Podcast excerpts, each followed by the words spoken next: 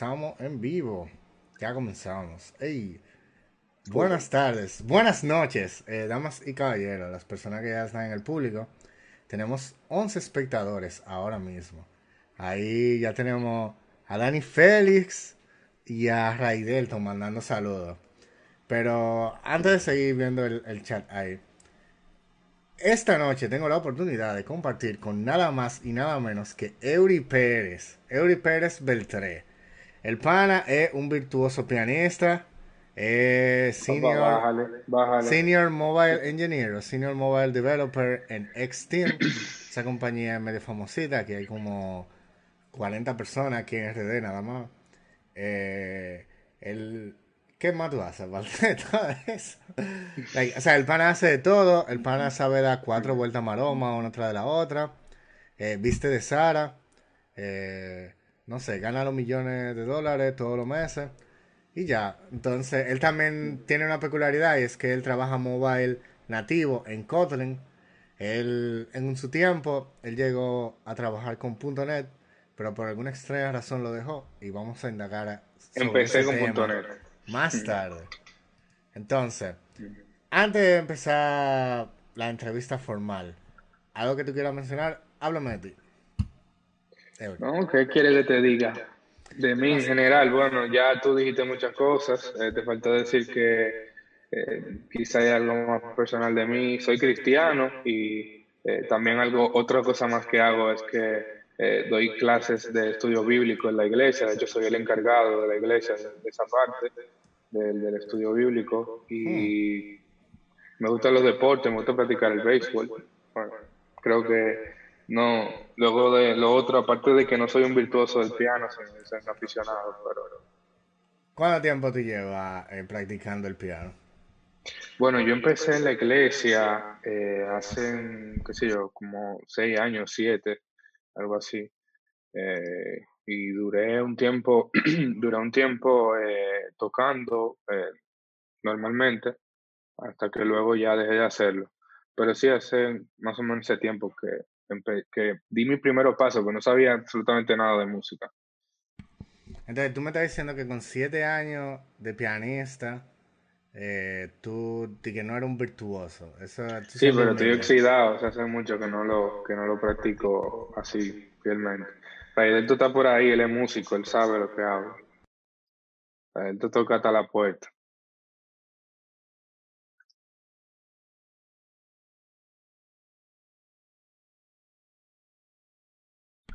Habla. Te dejé de escuchar. Raidelto Ok, dice que ya para el 2014 tú eres un virtuoso eh, pianista que le daba tres galletas a Mozart y que también para ese entonces ya tú eras senior Android developer full time eh, ganando la paga. Eh, ¿Qué ¿cuándo va? será que No, bueno, aprovecho, aprovecho, aprovecho que el Ray está por ahí. Quizás muchos no lo saben, pero Ray es uno de mis mentores. O sea, Ray fue uno de los profesores míos del ITLA. Y quien me introdujo eh, casi a la mala a programar Android fue él realmente. Eh, Android, a mí me sorprende ah, porque me o sea, cuando digo que me introdujo, me refiero a mi primer trabajo full time, porque realmente también hay otra persona, otro developer que se llama Edgar, que también entre ellos dos creo que fue, eh, fueron pieza clave para, para yo moverme a Android. Bueno, a mí me sorprende porque Ray Delto es como super hipster. Y lo de él era, no sé si tú sabes, había una tecnología que se llamaba BlackBerry. Una, es una marca de celulares. Sí, todo el mundo sabe que Ray, operativo. todo el mundo sabe lo que, que Ray era eh, evangelist de BlackBerry y de Cocos 2D. Todo el mundo vivió esa época. exacto. Entonces, a mí lo que me sorprende es que tú no te fuiste por, eh, por la parte de, de BlackBerry, no sé, for some reason. Sí, creo que eso fue que antes o después. Sí, creo que eso fue antes o después de lo que te comenté, quizás. Pero no, o sea, nunca me llamó mucho BlackBerry porque sentía que iba a pasar lo que pasó realmente.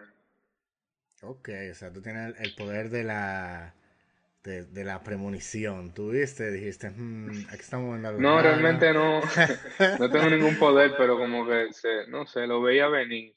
No sé, como que no, decidí irme por algo que sentía que tenía un poco más de futuro. Ok, y ¿De qué? Háblame más de ese primer trabajo. ¿Cómo te comenzaste? Cuéntame, dame el career path de Eury Pérez. ¿Qué tal? ¿Cómo, Mi primer trabajo, el primer trabajo o el primer trabajo en Android. Hmm. Ok, el primer trabajo como desarrollador. Vamos a empezar por ahí. Mi, mi primer trabajo como desarrollador realmente fue, voy a empezar por la pasantía, fue en una empresa pequeña que desarrollaba eh, páginas para instituciones gubernamentales. Eh, no sé cómo, o sea, si era que ellos hacían como contrato o si era, eran proveedores del Estado, no lo sé. El punto es que nosotros desarrollábamos aplicaciones para los ministerios, de, distintos ministerios de deportes, ¿sabes? Que eh, voleibol, básquetbol, todo tiene cada uno su, su marca en el país a nivel gubernamental. Entonces, esa empresa tenía eh, muchos de esos contratos. Era .NET Developer. Eh, empecé con ASP.NET. entonces, luego de ahí... .NET Framework 2.0, 3.0. Te voy a ser sincero, no me acuerdo. Te voy a ser muy, sincero.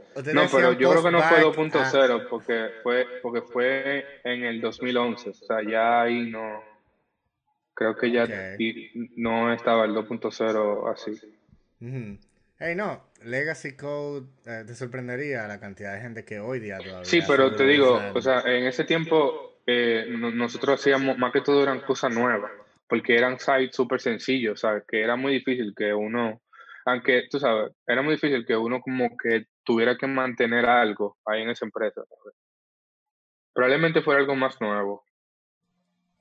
Ok, entiendo. O sea, te tocó entonces hacer... Eso está muy chévere porque así llegaste a aprender a hacer proyectos de cero y llevarlo a la terminación. eso es muy importante. Eh, sigue entonces, ¿cómo fue la experiencia? ¿Qué tal? Entonces, la experiencia eh, ahí, bueno, yo hice mi pasantía, sentía que el, que el clima laboral no era muy bueno, entonces decidí, eh, decidí salir de ahí, o sea, fue mi pasantía, o sea, decidí irme para mi casa, básicamente. Entonces después alguien que conocía ahí mismo, él era un contractor eh, para esa compañía, él me llamó después. Entonces como que, hey, yo tengo esta pequeña compañía, le doy soporte a Viva y a un banco. Eh, él trabajaba con SharePoint, ¿me acuerdo? Entonces él me dijo, ¿tú quieres trabajar conmigo? Y yo le dije, pues vamos a darle. Entonces ese fue como mi primer trabajo real, o sea, mi primer contrato de trabajo. Eh, yo era menor de edad realmente, o sea que yo creo que él tuvo que, que poner a mi papá y mi mamá a firmar algo. Ey, ey, cuidado, esa declaración, espérate. Sí, él tuvo que poner a mi papá y mi mamá a firmar algo. Ah, no, ya le dice que tú puedes trabajar. Eh, de que part-time. Yo creo que en ese tiempo no, no recuerdo, pero creo que en ese tiempo no. Incluso yo recuerdo que él, que él me pagaba, o sea, él no me pagaba por nómina ni nada de eso. O sea, él me pagaba bien, bien lo que él me prometió, pero, pero era por cheque. Tú sabes, porque yo era menor de edad, o sea, no... Quizá había mucha burocracia que se estaba evitando, no lo sé. Bueno, ok, tiene sentido. Entonces, siguiendo, luego de eso, ¿qué tal? O sea, ¿cómo fue el trabajo con SharePoint? Bueno, duré, duré un tiempo ahí, SharePoint, eh, bien, o sea, trataba de hacer lo que, lo que me pedían y aprender eso, o sea, era alguien que realmente, o sea, era algo nuevo para mí, o sea, yo acababa de salir del, bachillerato, ¿tú me entiendes? O sea, aunque yo cursé un bachillerato técnico, eh, como quiera, eh, la teoría no es lo mismo, o sea, cuando tú sales a la calle, eh, tú te encuentras con un panorama diferente, te, encuentras, te encuentras problemas reales que no te dan en las prácticas de, un CRUD que uno hace aprendiendo la tecnología o en las agendas que, que nos ponen los profesores en el bachillerato, tú sabes. Entonces, eh, realmente fue una experiencia nueva. Entonces ahí no, no, no duré mucho. Eh, duré como seis meses haciendo eso. Entonces luego comencé a trabajar eh, con, de nuevo con ASP.NET para una ARS. Ahí sí duré un tiempito. O sea, duré un tiempito bien trabajando eh, ASP.NET también como web developer en general. O sea, tenía que embrujarme con CSS, y todo eso. Ok, qué heavy. O sea, fuiste, de, fuiste como escalando un poquito en los tamaños de la empresa en la que tú estabas trabajando. That's really nice. Y comenzaste temprano también. Eso está muy chévere. O sea, comenzaste sí, comencé bien temprano. 16, 17 años, that's amazing. Sí, yo, yo empecé, o sea, mi primera experiencia con el código tuvo que haber sido por lo menos a los 14 años, por ahí. Porque, como te digo, o sea, yo cursé un bachillerato técnico, pero desde segundo de bachillerato, bueno, ahora, ahora le llaman diferente, yo no sé lo que es segundo Vamos a decirle lo mismo que segundo le hemos llamado. Exacto. Segundo, bachillerato, segundo bachillerato de mi época. Eh, entonces ahí, en ese segundo bachillerato, a mí me dieron introducción a la programación eh, con Pascal. O sea, fue horrible. Yo la, la odié, la programación, mucho. ¿Te puedo contar eh, algo? A mí me pasó exactamente lo mismo. Eh, yo estudié en ITESA y el primer año todo el mundo toma informática. Tú tienes que coger informática una vez a la semana y pasar por todos los talleres. Y lo que daban en informática era Pascal. Y yo salí del primer año, del primer bachillerato, sin saber una mierda de Pascal sí, yo... o sea, yo lo, yo lo di, a mí me parecía muy feo y lo que más feo me parecía era esa pantalla azul de Turbo, Pascal. O sea, eso era horrible. para mí eso nunca fue un problema, yo creo que era como el profesor o algo, no sé. Porque después yo vi Turbo C y yo no tenía problema con Turbo C. De hecho, a mí me gustaba que yo podía customizar los colores de la pantalla y yo hacía una combinación sí. También a mí me pasó así, o sea, luego cuando entré al bachillerato, o sea, el, técnico en el, eh, allá en el Politécnico era tercero y cuarto, solamente. O sea, antes de eso era, era modalidad general. Entonces, en tercero y cuarto uno iniciaba la modalidad técnica. Entonces, eh, luego en tercero sí vimos eh, Turbo C, vimos C, luego vimos Delphi, vimos cuatro lenguajes en los dos años. El primer semestre fue C, luego fue Delphi, luego fue, eh, creo que C Sharp y Java. No recuerdo el, orden, pero fue en el último año fueron esos dos. Mm, Entonces, sí, pero ahí aprendí, aprendí.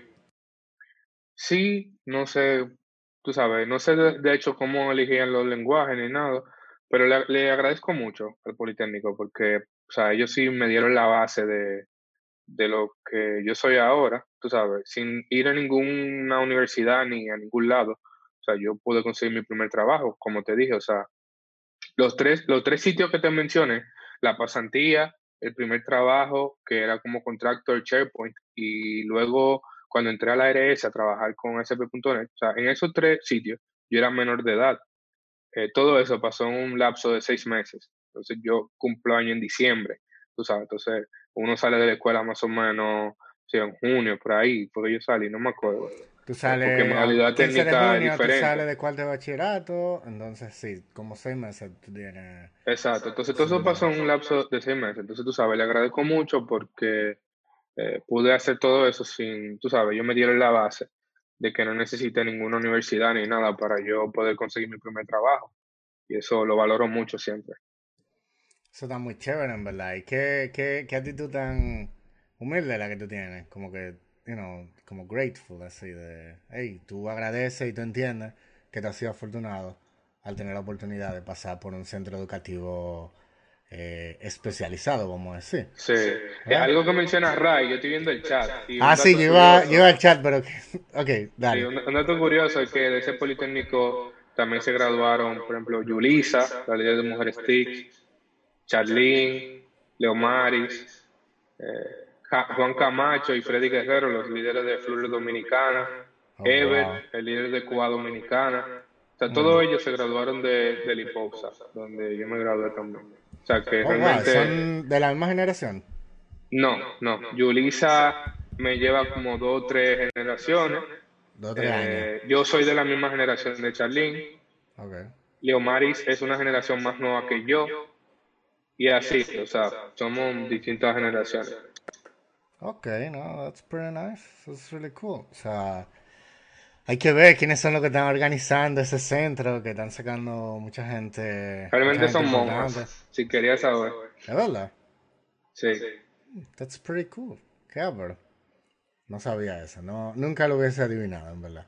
Yo voy a averiguar sobre el hiposa. Tengo a ley, si, no te, si, si, si, tú quieres ir algún día, yo te llevo. Yo Dale, yo soporto, en verdad, yo soporto hoy en día. De hecho, tú dijiste que tú eres como líder comunitario allá, ¿no? Tú das clase. No, eso es en la iglesia, pero aún en el Politécnico yo conservo eh, conservo las relaciones. O sea, si tú algún día quieres ir, yo te puedo llevar sin problema. De ah, hecho, no hace mucho fuimos un grupo fuimos un grupo como de seis y dimos unos talleres a los muchachos como motivacionales y presentamos cada uno nuestras áreas. Por ejemplo, se habló un poco de programación móvil, Ever habló de QA, eh, Charlene habló de, de Xamarin, yo hablé de otra cosa, Leo María habló de otra cosa. Yulisa ese día no, no, iba a ir, pero se le presentó algo y no pudo llegar. Pero sí, o sea, nosotros tratamos de devolverle un poco al Politécnico y al barrio, tú sabes.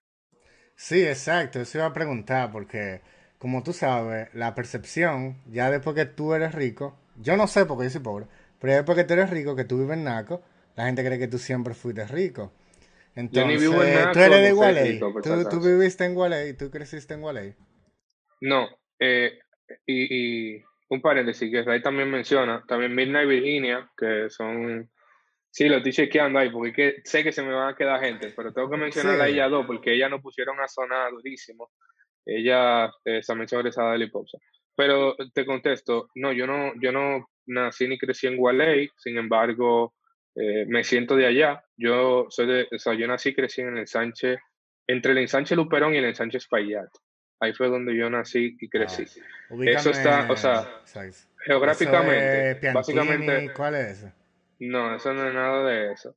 Eso está cerca, vamos a decir, de del quinto centenario. Quinto centenario es Villajuana, ah, Villaconsuelo. Si tú sigues en dirección a cruzar el puente, exacto, tú vas a cruzar por esos dos sectores. Entonces, pero la mayoría de mis amigos viven en Gualey, o sea, yo voy muy frecuentemente a Gualey porque ahí viven muchos de mis amigos, voy de vez en cuando al Politécnico y sí, o sea, tú, o sea, yo me siento que ese es mi tercer, mi tercer barrio, básicamente. Tu tercer barrio. ¿Cuáles son los otros dos entonces? Sí, te mencioné que yo nací y crecí en el, entre el Luperón y el Espaillat. Ah, ok, ya. Yo pensé que eran referencias geográficas, no que tú te movías necesariamente por ahí. Está bien, está bien, ya entendí. Entonces, ¿y cómo tú comenzaste a interesarte por la tecnología? ¿Qué, qué fue lo que, qué fue tu primer episodio tecnológico? Así que tú dijiste, wow, esto es chévere, esto es algo que yo quiero hacer. Bueno, mira, yo estudiaba en un colegio. Yo estudiaba en un colegio, pues, cerca de mi casa. Y ese colegio, pues, eh, iba a comenzar a dar clases de informática.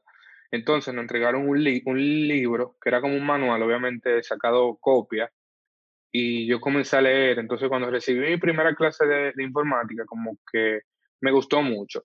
Entonces, para colmo, para esos días también, eh, la familia de mi mejor amigo de infancia, ellos pusieron un centro de internet y nos dejaban, o sea, si no había clientes, nosotros podíamos jugar todo lo que queríamos free, ¿tú me entiendes? O sea, yo no tenía computadora y ellos, o sea, estamos hablando de el año 2000, cerca del 2000, o sea, 2001, 2002, o sea, era raro quien tenía una computadora en ese tiempo, al menos de mi edad, tú sabes, porque era... Pues, entonces, podíamos jugar todo lo que queríamos sin pagar, entonces eso también me ayudó como que a, a aprender mucho. Ok, qué heavy, ¿qué te jugaban? Mira, en ese tiempo nosotros jugábamos, habían varios juegos, había uno que se llamaba Nito Racing, yo nunca olvidé ese juego. Eran gráficos 2D, pero era... Yo sé que era Nito Racing, mi hermano jugaba esa cosa. Y, sí, eso era adictivo, era muy adictivo. Era un juego en Flash, que era como un drag race. Sí, que era 2D, pero el punto no era los gráficos, sino el punto era que era un juego online. O sea, imagínate en el 2002, tú sabes que tú le estás ganando a un tipo que vive en Checoslovaquia, por allá. Tú sabes, eso era lo, lo, lo cool de ese juego. Y también, tú sabes, el amigo mío, como él tenía más acceso a la tecnología y eso, él tenía cosas. Él un día me enseñó este juego, Javo, eso, eso también es muy adictivo. nosotros nos pegamos con eso. Jabo se reactivó ahora los otros días con el tema del coronavirus.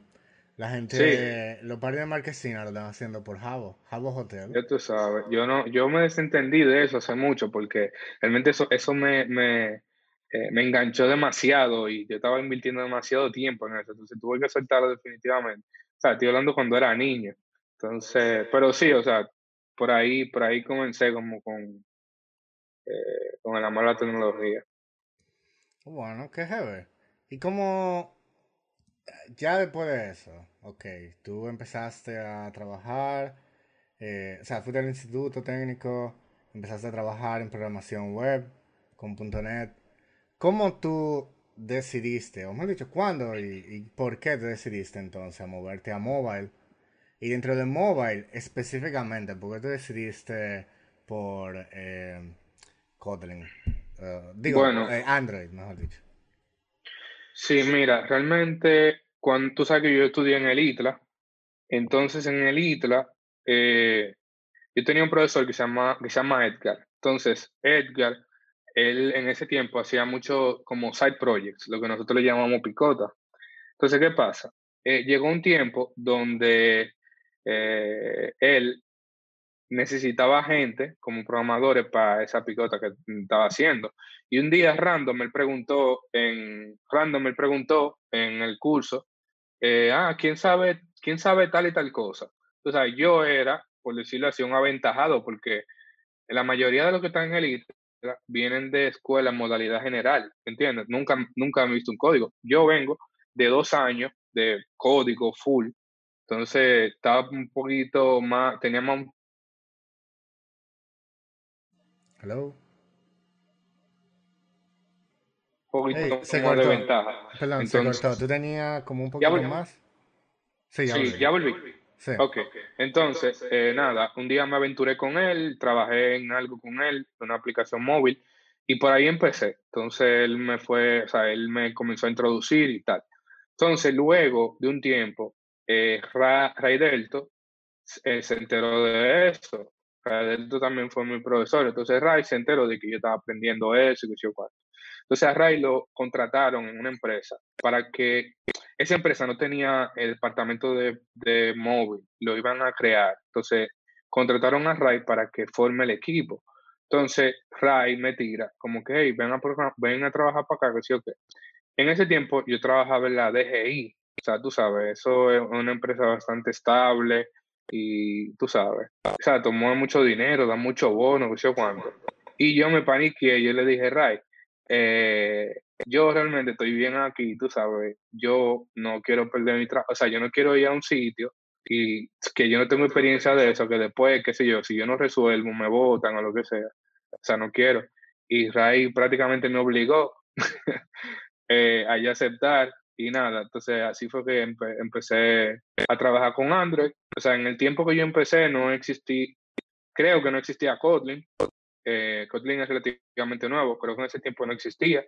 Eh, pero sí, o sea, ya luego que me introdujo en Android, con el tiempo era eh, casi obligatorio que aprendiese Kotlin.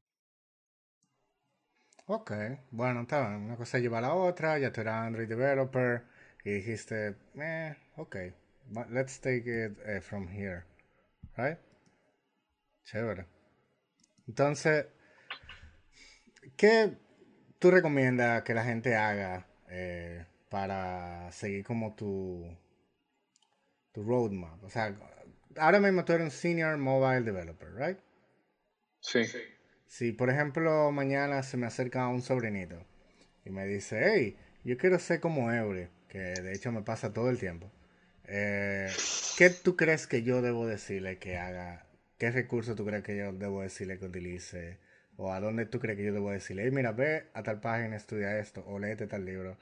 You know, como, ¿qué tú le recomendarías a alguien que quiere eh, cumplir las mismas funciones que tú ahora mismo? Bueno, el Internet está plagado de, de recursos ahora mismo. O sea, cualquiera que se tome está bien. O sea, yo lo que le digo es que empiecen, pero que se decida, tú me entiendes, por una. Entonces, el que no tiene mucha experiencia con la tecnología, yo le digo puya, o sea, puyalo todo, puya, puya un poco de programación web, aprende un poco de eso, aprende un poco de programación móvil, solo un poco de cada una. Entonces, que no te tome mucho tiempo. Entonces, luego que tú sepas de todas, entonces tú te decides. Cuando te decidas, pues busca cualquier recurso.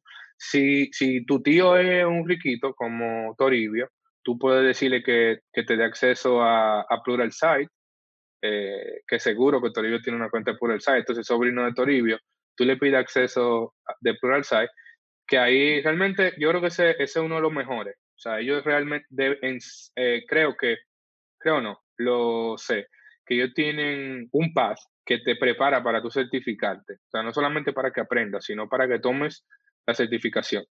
Entonces, Eh, dame, pero antes que tú sigas, si bueno. alguien de Pluralsight está viendo esto, nosotros aceptamos sponsorship, eh, pueden venir, pueden traernos cualquier cosa y todo eso. Eh, No pierde el chance. no, pero en serio, yo puedo dar testimonio que Pluralsight es muy bueno, pero sigue, sigue, disculpa que te interrumpa. Sí. Sí, no, eso. Tú sabes, que empiece y que busque cualquier recurso, que cualquier cosa es buena para tu, para tu empezar. Y que algo muy importante que yo hice fue que yo iba a todos los eventos. O sea, yo, cuando empezó Developer Dominicano, cuando Developer Dominicano comenzó a hacer eventos en el 2012, por ahí, 2011, yo comencé a ir a todos esos eventos que hacía Héctor, hacía Marmolejo, ahí en, y René, creo, ahí en Microsoft Dominicana, cuando estaba en la, en la Lincoln. Eh, yo iba a todos esos eventos y comencé a conocer gente, tú sabes, y esa persona luego yo podía escri- escribirle privado, como hey, yo estoy conociendo tal evento y tengo tal pregunta, tú me puedes orientar, tú sabes, que son personas que, que tienen mucha experiencia y eso me ayudó muchísimo también. Hmm, ok, O sea, eh, busca recursos online y ve a los eventos comunitarios. Eh, es algo también que yo trato de decir mucho. Hey, vayan al evento. Más que por el contenido de las charlas, eso es más un punto focal. Eh, la gente debería ir para conocer a las otras personas que van a los eventos. Así tú sabes que Claro. ellos son tu contemporáneo y tú haces Claro, ¿no? Y tú puedes, tú puedes hasta conseguir trabajo. O sea, el evento es, un- es una forma bastante buena de tú conseguir trabajo. O sea, Sí, siempre. Oye, en las empresas siempre están buscando gente. Si no están buscando en una, están buscando en la otra. sí, Y también siempre, eh, ¿sabes? Tú, o sea, sí que en los eventos, eh, cuando alguien, vamos a decir, van muchos también que son encargados de a esos eventos. Y a veces necesitan dos programadores.net y están hablando contigo. Ah, mira, yo no tengo trabajo. Ah, ¿verdad? ¿Tú quieres empezar a trabajar? O sea, yo, hay muchos casos así aquí en, en, en RD de gente que ha conseguido trabajo así. Eh, el mismo Mitra Mejía, que yo le hice una entrevista los otros días, el trabajo que él tiene ahora, en parte lo consiguió por estar participando de la comunidad de tecnología. Él incluso, él se hizo como un path, eh, él empezó a conocer gente online en grupitos y eventualmente él se fue a varios eventos del Estados Unidos, pero evento en fin, y él habló puntualmente con la persona que él quería hablar y así él consiguió el trabajo que él tiene ahora. Tú ves, un, un ejemplo de que Sí, eso funciona muchísimo, funciona muchísimo. Eso es bastante heavy. ¿Tú recomiendas, tú tienes alguna certificación? ¿Tú tienes el J... Realmente no, si tú supieras que la, las únicas certificación que- certificaciones que tengo son de .NET. O sea, yo me certifiqué de... Yo en el ITLA, hace eh, como en 2014 por ahí, en 2013, fueron, eh, dieron, eh, Microsoft donó muchísimo, muchísimas certificaciones. Eh, y yo tomé la del MTA Web Fundamentals, me recuerdo, y también la de MCP. O sea, yo tengo MTA y MCP, pero ya no valen. O sea, tú sabes que eso se vence Sí, a los dos años. Entonces, No, la no, que no se vale. vence la de especialista. Por ejemplo, Ah, bueno. eh, MC, porque MCP nada más significa Microsoft Certified Professional. Que quiere Sí, decir, y la de. MTA, como SSS, quizás todavía valga, No. HTML. Eh, MCA realmente- Associate. Eso es como, ok, Ajá. él es un chin de Microsoft. Professional es más, Sí. ok, él sabe más. Pero ya la que van pero no, yo estoy casi seguro que eso no vale ya. No, sí valen. Me consta. Eh, la que no valen, o, o por- no que no valen, sino que eh, tú tienes como que actualizar frecuentemente. Son las que son Mm. específicas, que también ya ellos la van a dejar de emitir ahora en junio. Eh, y la que van a eh, emitir ahora es por roles. Por ejemplo, Cloud, Por tecnología. Cloud Engineer o eh, Cloud Developer, vainas así, como puntualmente por tecnología, no tanto por eh, herramientas específicas. Está cool. Entonces, ¿tú recomiendas a alguien certificarse? Con todo y todo Sí. que tú tienes Sí, yo tengo, de hecho yo tengo un plan certificarme de Android. Eh, tengo eso en plan de hace mucho, tú sabes. Eh, me, me, o sea, he tenido la dificultad del tiempo, eh, pero, pero ten- lo tengo de meta para este año. Para este año lo tengo de meta realmente. Ok, qué chévere. Hey, cuando te certifiques me avisa y cosas ahí, vamos a una fiesta o algo. La Sí, hacemos por Jabo Hotel. Sí, por favor, hotel, de que allá todavía vamos a estar en cuarentena. Hablando de cuarentena, ¿tú alguna palabra de aliento que tú quieras dar a la gente en estos tiempos de, de corona? Bueno, que traten de eh, manejar la ansiedad. Eh, esa, estar encerrado siempre eh, afecta la, la, mente. Entonces, ¿qué, ¿qué se puede hacer con eso? Ocuparse. ¿En qué sentido? Hay muchísimos cursos en Internet, o sea, de lo que sea, incluso cursos de cosas que ni siquiera son directamente de tecnología.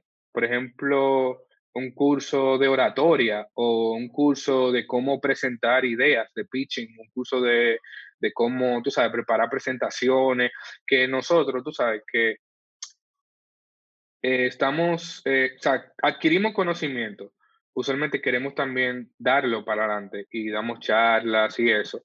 Es bueno que nosotros aprendamos cómo hacer una presentación, o sea, cómo comunicarnos de forma efectiva. Entonces, en la cuarentena ahora, nosotros tenemos, vamos a tener mucho tiempo libre porque, aunque queramos, no podemos salir de fiesta con nuestros amigos. Eh, por ejemplo, yo que voy a la iglesia, no puedo porque no, o sea, se suspendió todo, todo toda la actividad, eh, no me puedo juntar con nadie fuera de mi casa. Entonces, todo ese tiempo ya yo lo tengo eh, para mí, ¿entiendes? Y, puedo aprovecharlo en algo. Ahora, si me, si me acuesto a mirar el techo 24/7, fácilmente me vuelvo loco. Realmente. Ahí tú mencionaste lo de, ah, lo de aprender a hacer presentaciones. Qué bueno que tú mencionaste eso, porque yo he visto gente dando presentaciones que, ok, ellos saben, pero te hacen unas presentaciones que es como un documento de Word. Como que están leyendo un documento de Word. Y es como que, viejo, eso no es engaging. Yo sé. Like, don't do that. Así que sí, yo les recomiendo a todos que sigan el consejo de Eury. Vayan, aprendan a hacer presentaciones. Skillshare es un muy buen recurso también. Eh, yo tengo dos plataformas online que a mí me encantan. Una es eh, Pluralsight y la otra es Skillshare. ¿Eh, perdón? Sí. Para, para cursos así, como de, de cosas, por decirlo de una manera, random, está Coursera. Y lo bueno de Coursera es que te da, o sea, son universidades que ofrecen esos cursos. Eh, si tú pagas u optas por una beca, ellos te dan un diploma de esa universidad. O sea, por ejemplo, yo tengo un diploma, yo hace mucho hice un curso de Python y tengo un diploma ahí que dice que yo estudié Python en Michigan State, por ejemplo, que yo oh, estudié en, eh, fundamento de música en Berkeley. Yo tengo uno también así. Oh, vaya, pero por eso es que tú eres un virtuoso en el piano. no, lo que pasa es que esos cursos... el secreto. Oye, ahora, esos cursos son básicos. Entonces, eh, yo de hecho, yo escribí un artículo, yo lo tengo en Medium, de, de cómo tú optar por la beca para los que, para los que no, no tengan los recursos para pagarlo, a ver si son un poco caros, pueden optar por la beca. Eh, compártelo, te la ponemos en la descripción aquí en el, en el video para que la gente lo tenga. Ah, está bien, yo te lo, te lo paso ahorita. Sí, perfecto. ¿Pero sí? Eh, no, ya eso. O sea, Coursera, que es muy bueno. Bueno, sí, yo mi feedback con Coursera es que a mí me abruma mucho porque son como demasiado contenido. Like a lot. Y muchas opciones del mismo contenido. Por ejemplo, tienes cinco cursos diferentes de Python avanzado. Don't know. Eh, yo nunca sé qué, en qué decidirme. Pero sí, deja ver qué cuenta la gente en YouTube. Eh, ok, ahí dice Brian que si tú todavía usas una cuenta de Pluralsight de otra gente. no, lo que pasa es que Brian, eh, Brian y yo trabajábamos juntos. Ajá. Ese santiaguero, mala clase. Trabajábamos ey, juntos. Ey, ey, la gente del campo, hay que respetarla, ¿ok? bueno, viejo, yo no te recomiendo que, que te descuides la calle. Ya le dijiste campo a Santiago. Brian no te lo va, no te lo va a agradecer. Está bien, que venga un día y le hacemos una entrevista y él ahí que me diga lo que él quiera. Pero, sorry, después de la Luperón, todo de campo. Después de la Gómez, todo de campo. Sorry. bueno, no, ¿Qué fue lo que pasó con esa cuenta de Plural No, no, o sea, cuando nosotros trabajábamos, eh, no, no, o sea, teníamos disponible esa cuenta para la empresa, entonces, por eso es la broma. Ok, entonces, Una pregunta. Tú ya te trabajar en cierta compañía brasileña que consiguió 20 millones de dólares en inversión. Esa es la compañía que te estoy mencionando, que trabajábamos Brian y yo juntos. Eh, sí, yo duré ahí como dos años y seis o siete meses por ahí. Wow, qué ápero. O sea, tú estuviste ahí. Uf, qué. Ah, por eso fue que tú dijiste que no es, era el duro, porque en verdad, ey, no es, no es, un bacano. Sí, no es, no es un bacano, no, es. Full. Algo heavy con Noé es que Noé es como la primera persona que tuvo un Google Glass. Y literalmente yo lo conocí a él porque era el pana del Google Glass. Sí, mucho, mucho vimos esa charla en el Codecamp. ¿En cuál Codecamp? Sí, él nos dio una charla Google Glass en un Codecamp, yo no me acuerdo. Hace, esto fue como 2013 por ahí, creo. Oh, wow, qué pero Yo no sabía eso. Eso está chulísimo. Bueno, entonces, cuéntame de alguna metida de pata así que tú hayas hecho. ¿Tú alguna vez publicaste a producción así sin haber hecho oh, es una pregunta interesante. Mira, hay una que yo siempre recuerdo porque nos causó mucho estrés. Eh, mira, una, no, yo trabajaba en una compañía y hay, esa compañía tiene una aplicación que nosotros lo que hacíamos básicamente era teníamos un script que corría cada cierto tiempo y bajo ciertos parámetros nosotros encontrábamos en YouTube películas eh, full, o sea, películas completas que estén en YouTube. Entonces, por el título, nosotros eh, buscábamos la información de la película en IMDB. El punto es que teníamos esa base de datos de película, con la información de la película y, y el link de YouTube. Entonces, eh, en un momento, o sea, nosotros creamos otro algoritmo para nosotros borrar los eh, falsos positivos. O sea, obviamente íbamos a encontrar muchísimos falsos positivos. Películas que duraban un minuto y después decían, descárgame en tal página.blogspot.com. Tú sabes. Eso pasa mucho. Videos hay que borrarlo todito también. Eso hay que reportar. Sí, son cosas. Entonces, eh, ese script, eh, yo, novato al fin, en ese tiempo, lo borraba en vez de ponerle un deleted true. ¿Entiendes? O sea, tú, uno nunca un hard delete, no, no un soft delete. Sí, un, un, delete from, o sea, lo borraba de la tabla, lo borré. O sea, una, una, eh, al final, o sea, eh, novato al fin, cometí esa novatada y lo, y lo borré del, de la tabla. Al final terminé borrando un montón de videos que no eran falsos positivos. Y ya tú sabes, un liga, buscaba copy, que sí o qué. O sea, esa metida de pata nunca la, nunca la olvido. Oh, vaya, qué heavy. Hey, you know, quizá un chin de información se perdió y todo bien, no importa. Por lo menos no borraste un índice. Creo que, creo que no se perdió nada, pero realmente fue un, o sea, fue un susto para mí, tú sabes. Ese fue mi primer trabajo en Android, tú sabes. O sea, como que, conchale, estoy aquí y entonces hago esto, me van a votar. Pues uno siempre piensa eso, pero realmente de los errores, de los errores uno aprende. Y eso, esa misma pregunta, cada vez que yo entrevisto a alguien, yo le hago esa misma pregunta, porque me parece muy interesante eh, eso, porque uno aprende siempre de, esos errores. Sí, es como esa lección que tú aprendes de ese día, ya más nunca tú vuelves a correr un delete en tu vida entera. Claro, exacto. Entonces, eso es lo que mucha gente como que no entiende. La gente tiene un miedo grandísimo. La gente tiene miedo como a, o a tomar la decisión equivocada por alguna razón, o a tomar, o como a cometer errores y no admitir culpa. Eso es un problema muy serio que tiene mucha gente, en verdad. No sé si te has dado cuenta. Entonces, ¿qué ha sido la cosa más difícil que tú has hecho en tu carrera? Eh, técnicamente, eh, eh, lo más difícil. Bueno, lo más difícil. No sé, yo, yo soy, yo soy malo recordando, tú sabes, a menos que sean cosas así como que me marcaron, como la que te dije. Eh, bueno, pero que yo creo que sonó bastante difícil fue tomar la decisión de tú dejar la DGI por eh, sí. en sí, bueno, startup multimillonaria de Estados Unidos. Eso sí, pues yo pensaba que tú me preguntabas como cosas como ya programación o cosas así. Pero sí, sí, eso incluye ese tipo de cosas. Es difícil, exacto. Cosas que tú dices, mierda, tuve que tomar una decisión eh, en caliente así o tuve que alejarme. Sí, eso, eso realmente esa eh, fue, fue una decisión bastante difícil porque, tú sabes, yo estaba en una empresa súper estable.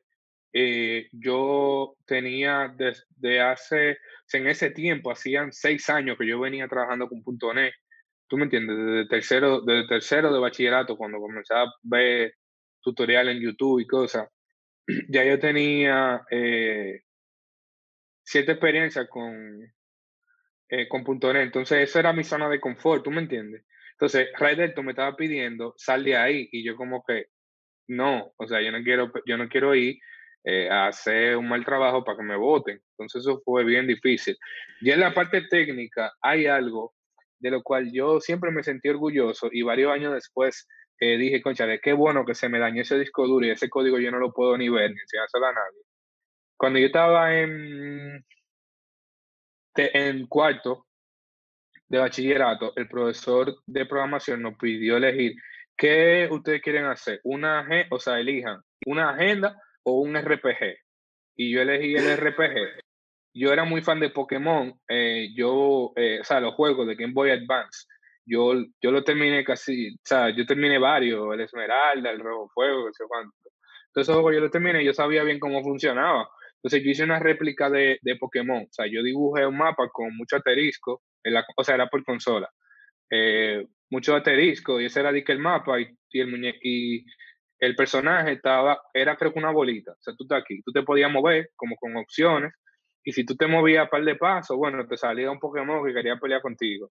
Y había una fórmula matemática para que cuando tú lo ataques, como que bajara de acuerdo a tu poder y el poder del otro Pokémon. O sea, eso me llevó, eso fue, o sea, fue bien retador para el conocimiento que yo tenía en ese momento, tú sabes. O sea, también recuerdo eso siempre. Gracias a Dios que se me dañó ese disco duro con ese código. ¿Por qué tú agradeces que se te haya dañado el disco duro con ese código? O sea, yo me siento, eh, yo no me siento orgulloso del código que yo tiré hace un año. Imagínate de un código que yo tiré hace 11 años, ¿entiendes? Hace 10 años. O sea, no. Pero de esa experiencia que se aprende. Pero yo te entiendo.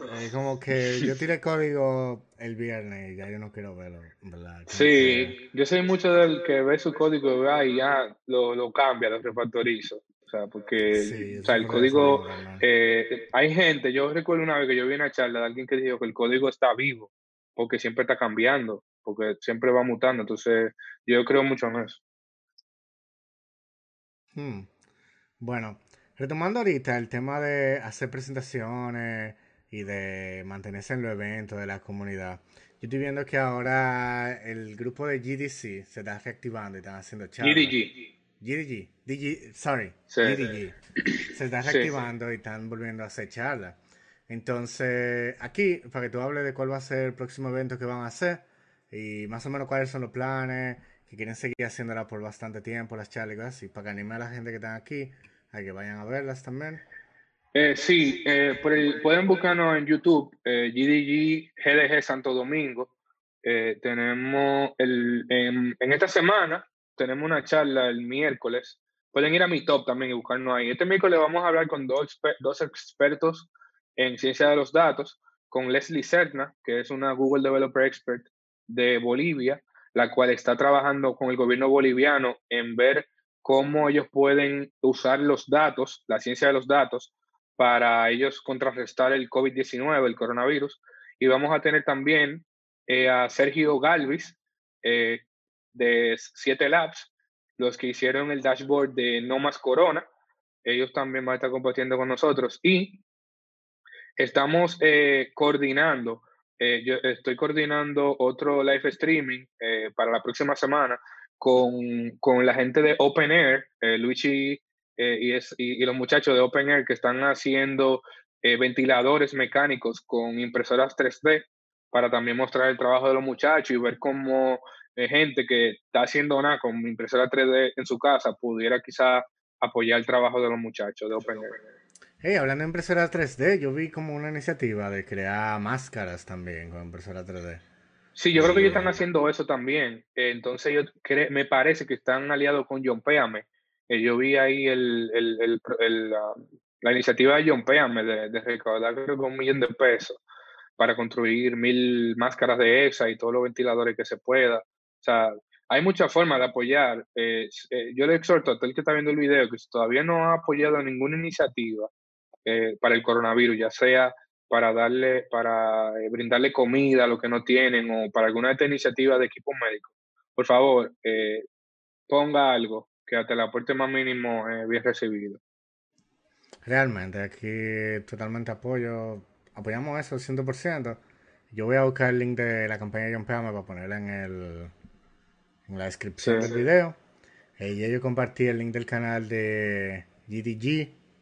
Ah, GDG. Saje al final. Sorry, es que hay otro que se llama GDC, el Game Developers Conference, que ese canal yo entro mucho y lo referencio mucho, hablo mucho de eso. Entonces, choca ahí, me confunde. Pero sí, eh, ya he compartido el link de GDG y voy a poner el link también en la descripción de, la causa de John Palmer. Ok. Cool, cool. Entonces, ¿tú tienes alguno, algún libro que tú recomiendes a alguien que lea? O sea, algún libro que te haya marcado, que te diga, hey, tú deberías leer... Eh, Pragmatic Programmer, o tú deberías leer, todo el mundo debería leer tal libro, o no sé. Bueno, lo que, lo que han ido a algunas de mis charlas saben que yo eh, me, me, encanta el, los libros de, de Uncle Bob, eh, Clean Code y Clean Architecture. Eh, yo creo que sí, porque es que, por ejemplo, yo te puedo recomendar un libro específicamente de Android o te puedo recomendar un libro específicamente de X tecnología, pero yo creo que los, esos libros que ya mencioné, realmente atacan la base. Y, y es igual que un edificio. Cuando la base está bien hecha, derrumbar el edificio no es tan fácil.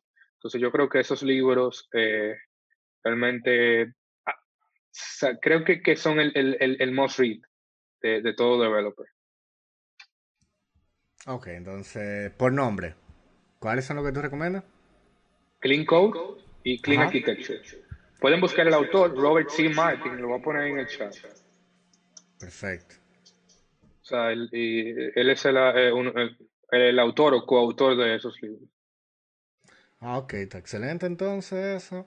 Eh, ¿Tienes algún consejo que tú quieras darle a las nuevas generaciones que van subiendo? Eh, a tus fans que están aquí en el público. Mira, yo veo que Andrés Pineda está ahí haciendo un fangirl así ahora mismo, un momento fangirl. Hey, Pineda, Pineda, Pineda de lo mío. No, bueno, un consejo eh, que yo puedo darle es que sean persistentes. Una queja que yo tengo de muchas personas que me, que me dicen que quieren aprender a programar y me piden consejo y eso, y que yo les doy el consejo, es que realmente, o sea, duran dos semanas viendo los videos o una semana y luego lo dejan. O sea, tú no vas a aprender a programar por arte de magia. O sea, no va a venir eh, alguien que te va a conectar a una memoria USB de una oreja que te va a introducir toda toda todo lo que tú necesitas. O sea, yo personalmente eh, cogí muchísima lucha, o sea, en el Politécnico, nosotros amanecimos muchísimas veces. O sea, yo de recordar eso, tú sabes. O sea, que todo es un sacrificio y, esto también es un sacrificio, tienen que ser persistentes. Exacto, sí. Eh, repito tus palabras, en verdad, 100% de acuerdo. Ah, la gente tiende a creer que es como más fácil de lo que en verdad es. O sea, yo ven que tú estás sentado en la computadora y dicen, ah, yo uso una computadora, eso tiene que ser fácil.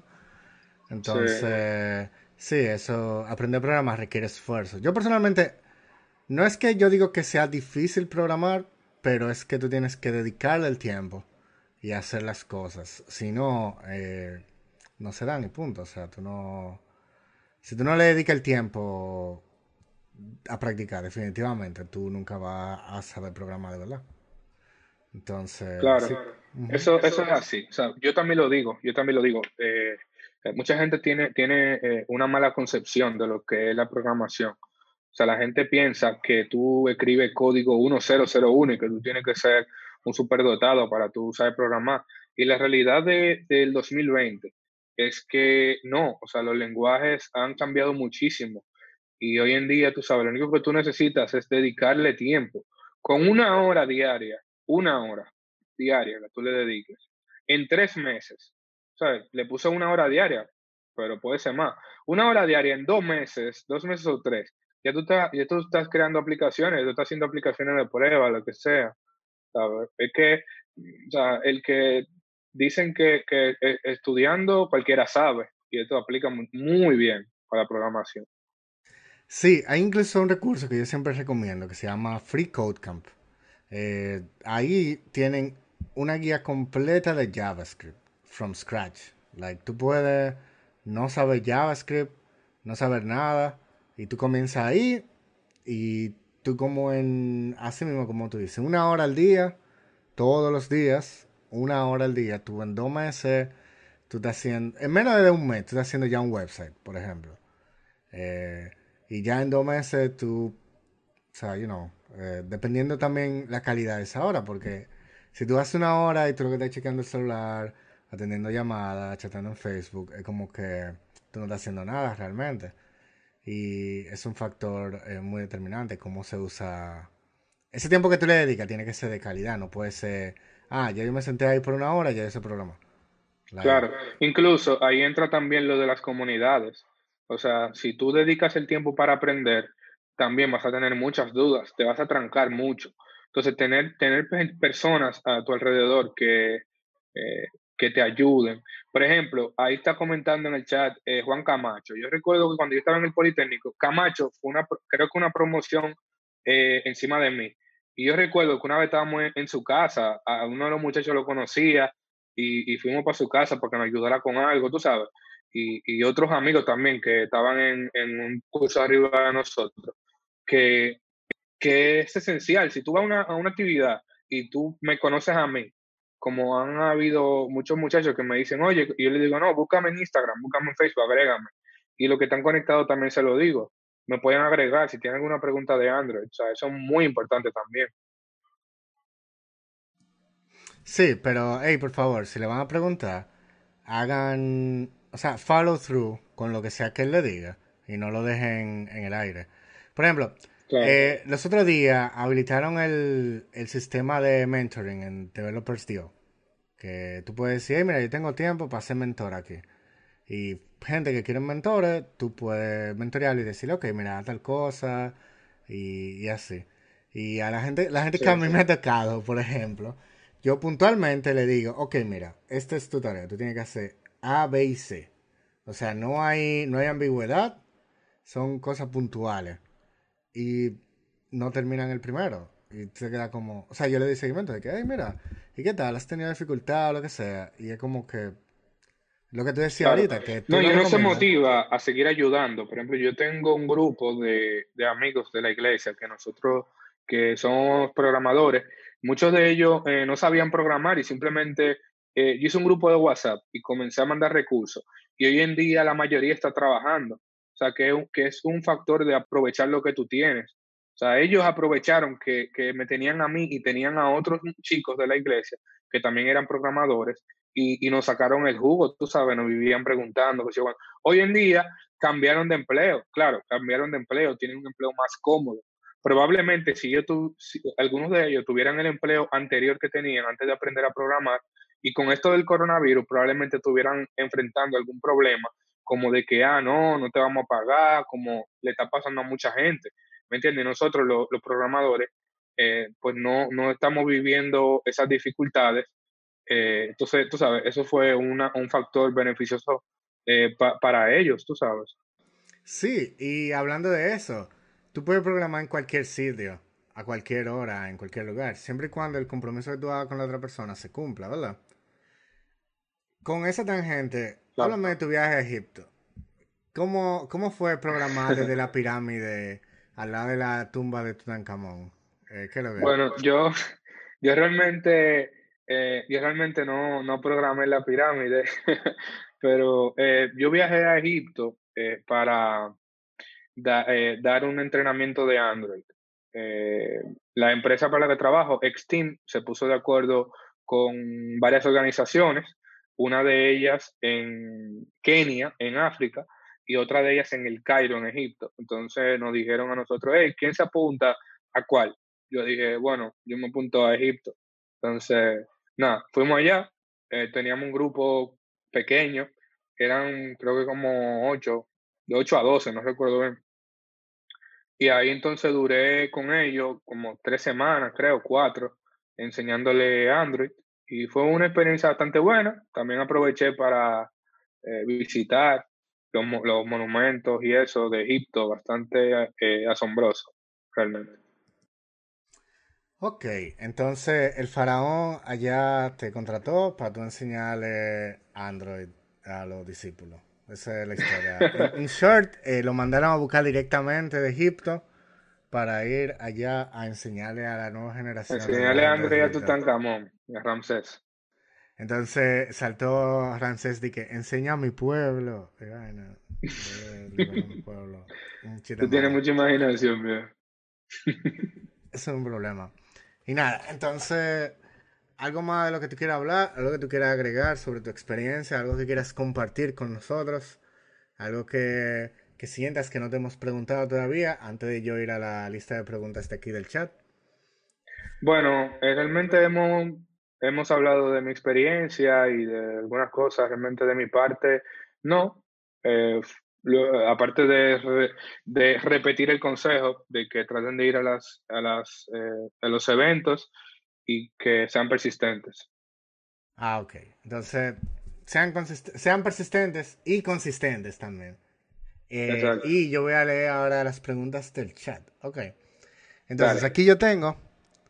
Eh, Rey Delto dice: según la teoría de Eury, eh, la zona colonial está en el campo. Sí, yo estoy de, acuerdo con eso. De Toribio. Yo estoy de acuerdo con eso. Eh, Juan Carlos Camacho pregunta, si tú fueras a cambiar de lenguaje, o sea, si tú eh, no fuese a utilizar esa cosa que se inventó Google, de que Kotlin, ¿qué tú usarías?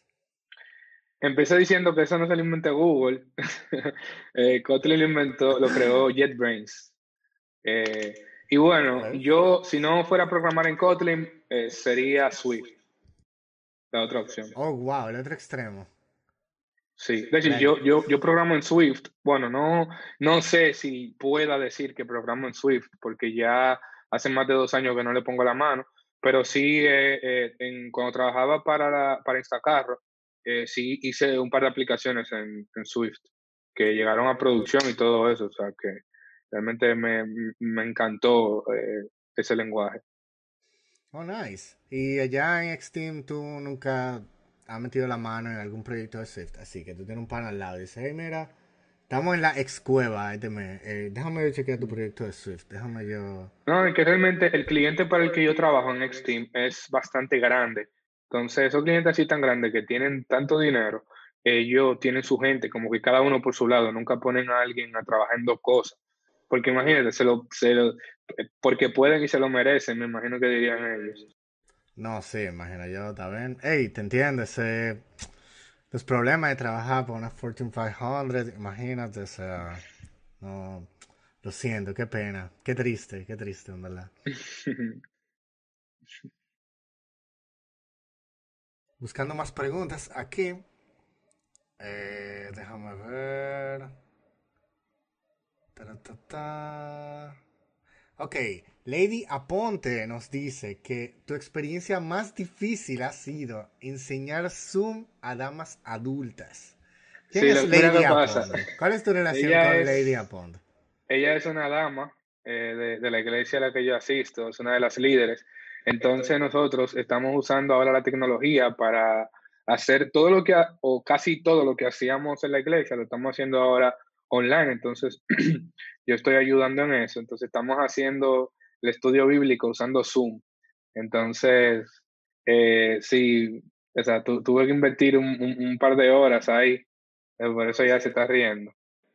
Oh, vaya. Eh, eso te iba a preguntar, porque ustedes pueden, allá en el servicio, te pueden intentar hacer el servicio en sí, o sea, la, Eucaristía, la ceremonia, te lo pueden intentar hacer online, hay sitios que... Sí, la estamos haciendo online, de hecho. De hecho, yo, estoy usando, aprovecho, si hay alguien más por ahí que le sirva esto, estoy usando Zoom.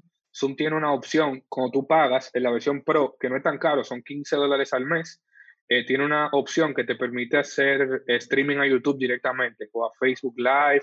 Entonces estoy, como no quiero exponerme, eh, con el pastor y su familia, ellos en su casa, yo en la mía, ellos nos conectamos todos en Zoom y lanzamos entonces el streaming.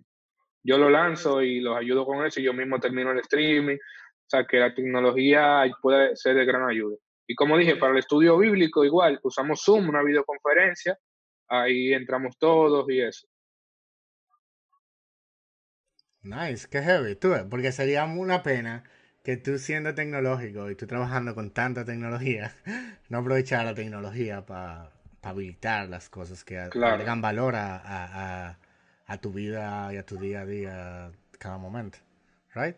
Sí, Entonces, vamos a ver qué otras preguntas encontramos en el público. Eh, ok, Edgar García dice que el que niega un código niega un hijo.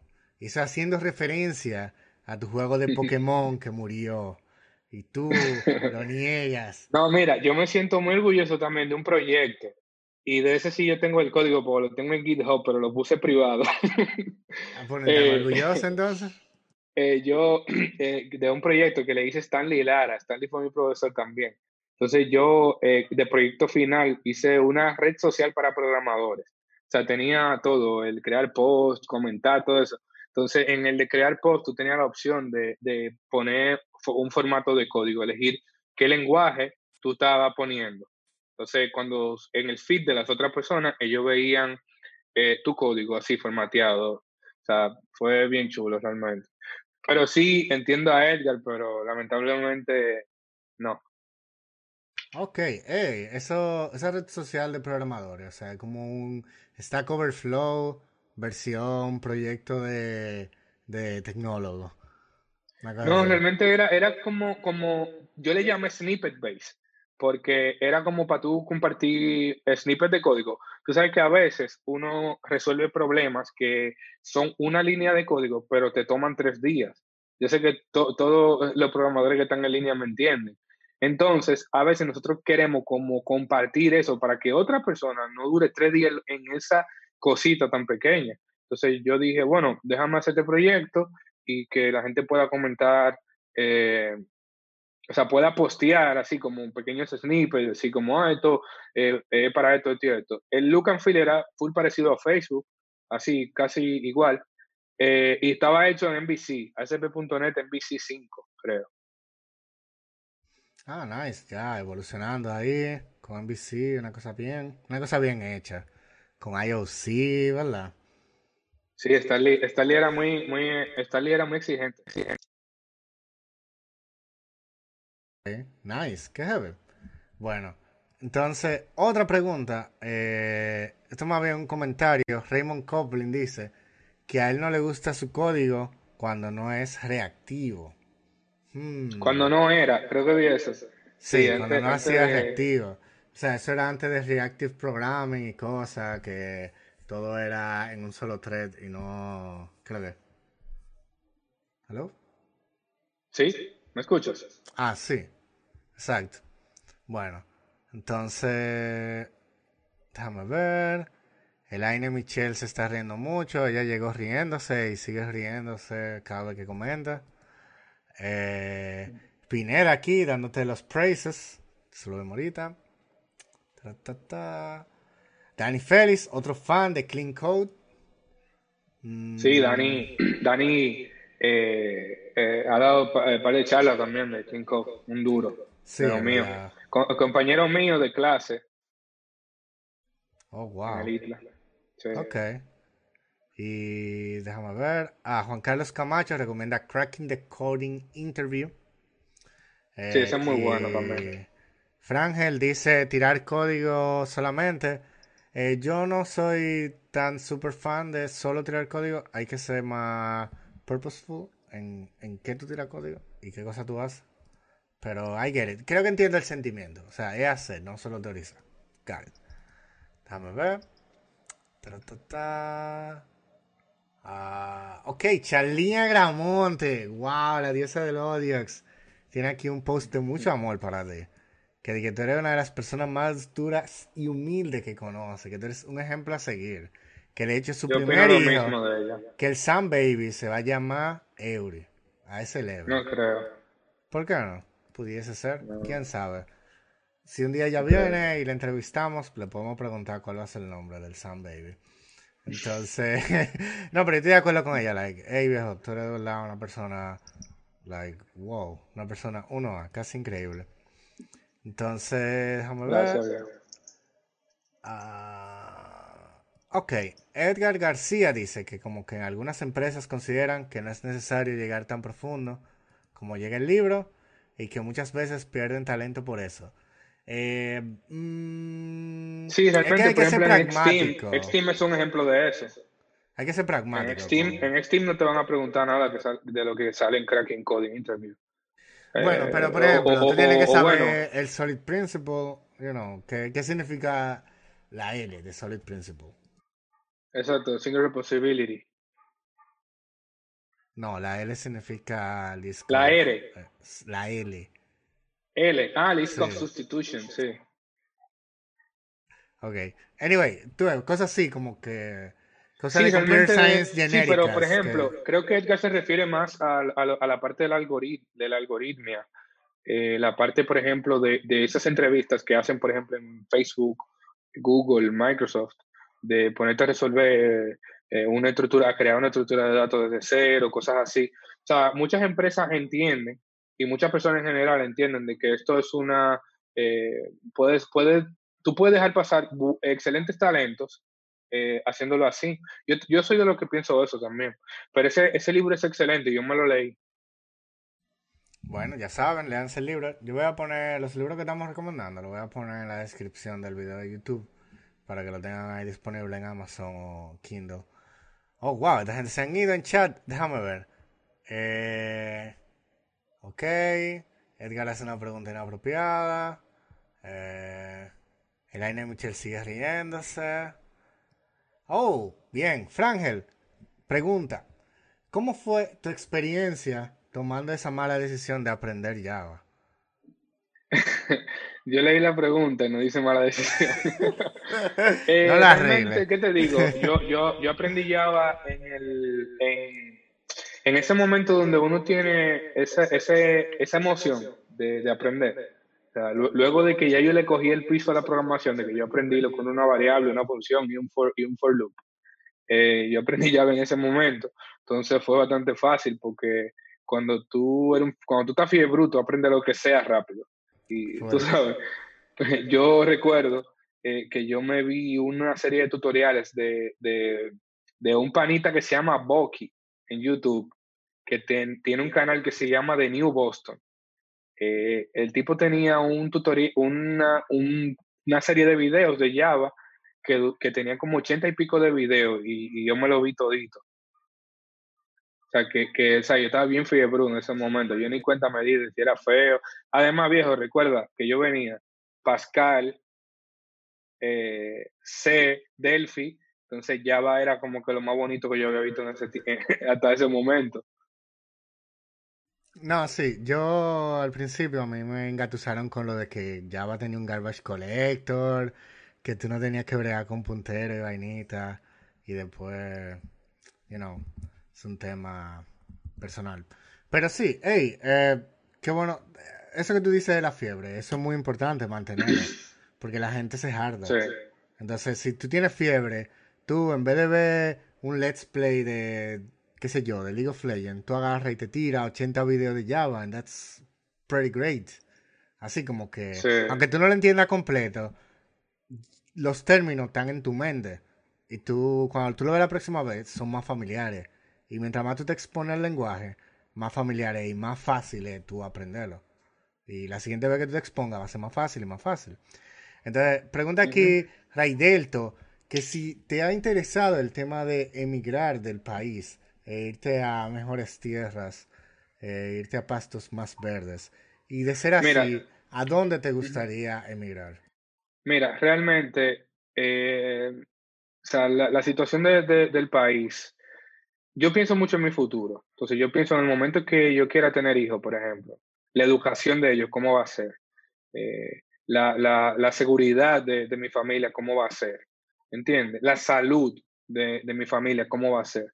O sea, en este país, por ejemplo, aún tú teniendo dinero, tú no, tú no tienes una, o sea, tú no tienes una seguridad de que tú tienes buena salud. O sea, en una clínica de la privada cara de aquí, fácil, o sea, hasta ahí tú tienes riesgo de que te peguen alguna infección por una mala práctica, lo que sea, porque en este país no hay eh, así un, un, ente que regule, que chequee bien eh, que la gente está haciendo lo que debe hacer. Entonces, yo sí, yo lo, yo lo contemplaría a un país de primer mundo, porque tampoco me voy a ir de aquí para irme a un país igual que este, ¿tú me entiendes? ¿A qué país te gustaría emigrar? Mira, a mí me gustaría eh, Canadá si es bien al sur, donde haya lo menos frío posible. Estados Unidos, eh, España o cualquier otro. mira, eh, eh, te voy a hacer esta anécdota. A mí una vez me escribieron de un correo de, de, Canadá que era como que a nosotros nos gustó tu perfil, eh, mandaron el cosa. Y yo le di tanta vuelta que a mí hasta se me olvidó. Yo nada más pensaba en el frío, de verdad. O sea, yo le, yo le tengo mucho cosa al frío. O sea, no me gusta mucho el frío. El frío se corrige, tú te compras una manta. En el peor yo lo sé, viejo, una manta eléctrica, viejo. Yo lo sé, pero así soy yo. Entonces como que lo barajé, lo barajé. Lo barajé, lo barajé y al final hasta se me olvidó responderle a esa gente. Inmediata vergüenza, por eso nunca les escribí. Pero yo creo que Canadá, si fuera lo más al sur posible, eh, Estados Unidos, España u otro país de Europa, como por ejemplo, tengo algunos amigos que, se han mudado a Suecia. Estonia. Eh, tengo otro amigo que se mudó a Viena. Entonces, esos países así, tú sabes, que te ofrecen una buena salud, te ofrecen una buena educación, eh, me llaman la atención. Ok, eso suena, suena un buen prospecto. Eh, si te interesa ir a Canadá, te recomiendo que hables con Ray Delto. Él está muy, muy letrado sobre el proceso de migración, no, sobre las provincias. él tiene, tiene unos videos ahí. Sí, él tiene unos videos ahí en su canal eh, Vida en Canadá. Y Espérate, que Charlie dice que yo conmigo, porque a ella le gusta que yo use la gorra así. Sí, ya, continúo. Ok. Bien, eh, ella que venga a una entrevista para, para preguntarle por qué a ella le gusta que tú uses la gorra así. Y no lo diga tú, que lo diga ella. No, a ella le gusta simplemente. Hay gustos. Que lo diga ella. Hay gente que te dice, hay gente que te dice, no, me gusta el jugo de chinola más, pero no te saben decir por qué. Yo creo que esto es así, es similar. El jugo de chinola es el mejor jugo, eso no hay que justificarlo. Entonces, ¿vale la pena aprender Kotlin ahora en 2020? ¿Tiene futuro Kotlin Native, según tú? O sea, el Kotlin Native. Ya sé programar yo, creo que... y quiero comenzar en mobile. Quiero. Me tiro a Kotlin así. Sí, pero eh, para, para eh, responder bien la pregunta, eh, el Kotlin Native, el que hizo la pregunta, se refiere a otra cosa. Eso es una variación. O sea, el Kotlin que yo hago es Kotlin for Android.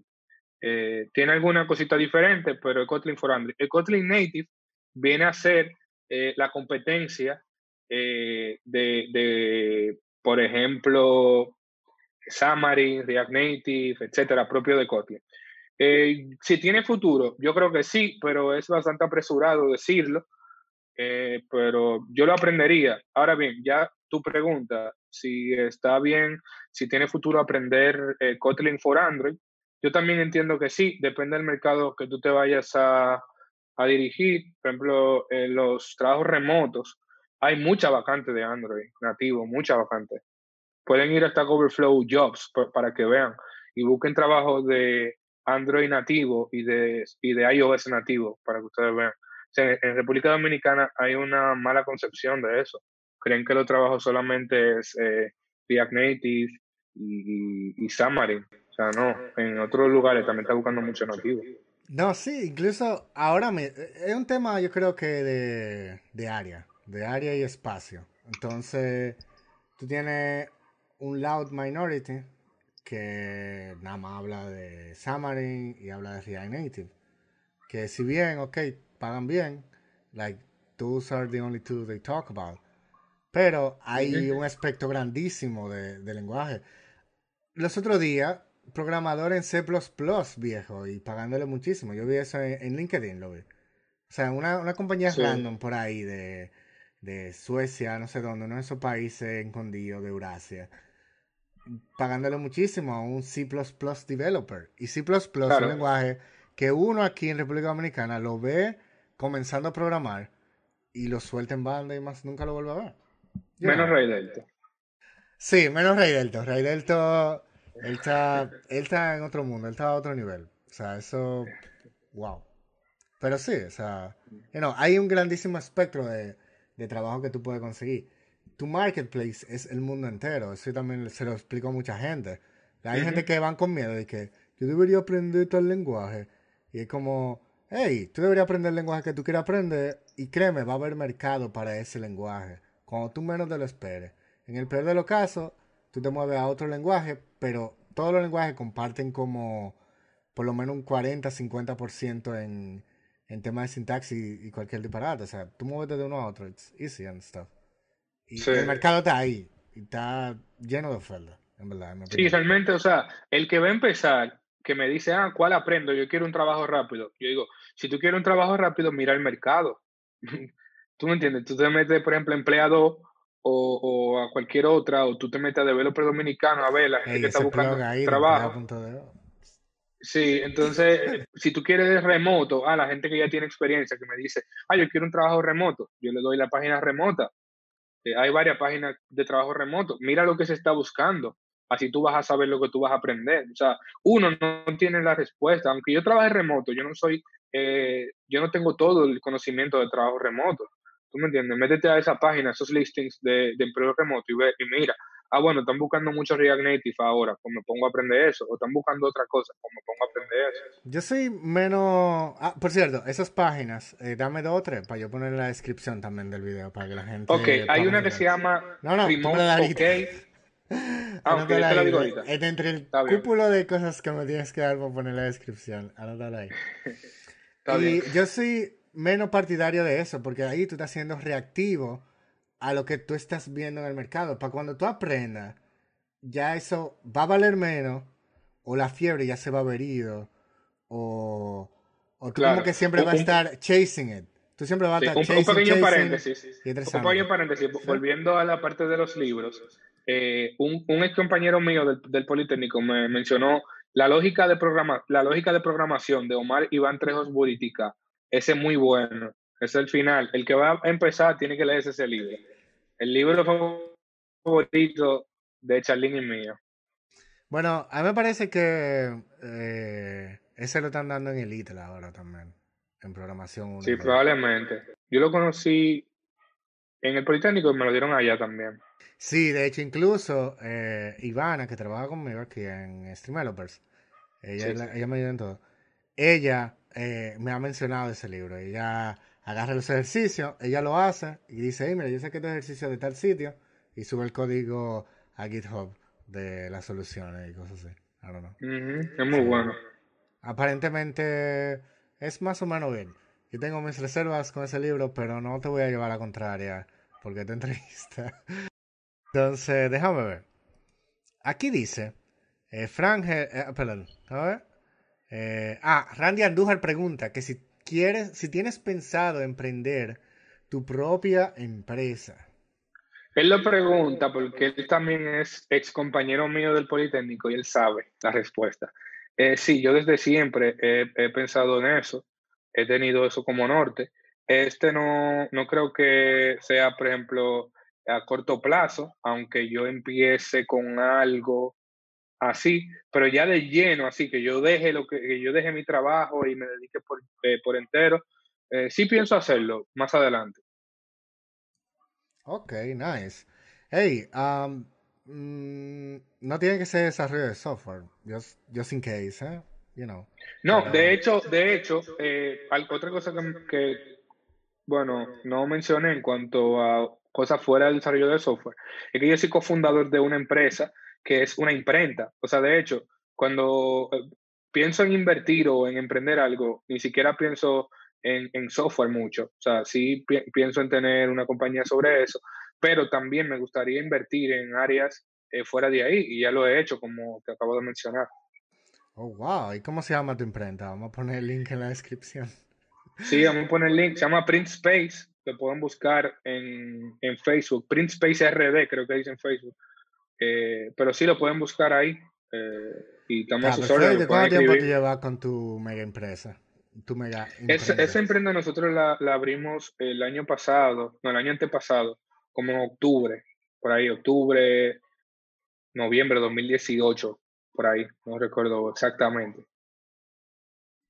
Ok, nice, qué heavy, o sea, tienes dos años, ya tú eres, tú oficialmente eres un empresario. Eh, no, yo no soy de esos que, que, ponen una paletera y comienzan a la charla de emprendimiento. Entonces tú eres yo creo que me e falta mucho. ¿Cómo que se llama la imprenta de nuevo?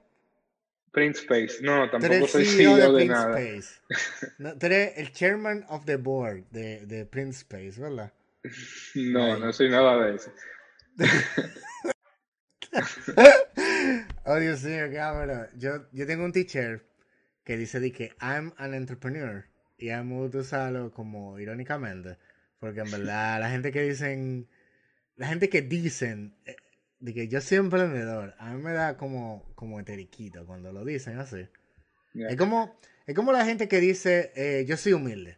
Si tú dices que tú eres humilde, tú no lo eres. ah, y una, para completar. Mira, para pa, completar la payola, los teachers que se hicieron en el último eh, Open Saturday, eh, lo hicimos nosotros. O sea, para los que tienen los teachers, van y ven si trabajamos bien o no. Me pueden dar la queja por día. Ok. Bueno, entonces déjame ver otras preguntas. Eh,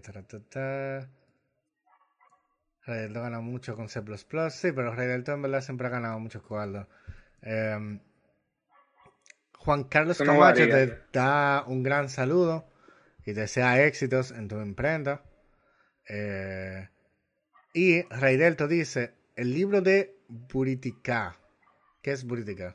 ¿Es el nombre del ah, el, el, autor del, del, libro de lógica de programación. Ah, sí, Omar Iván Trejos Buritica.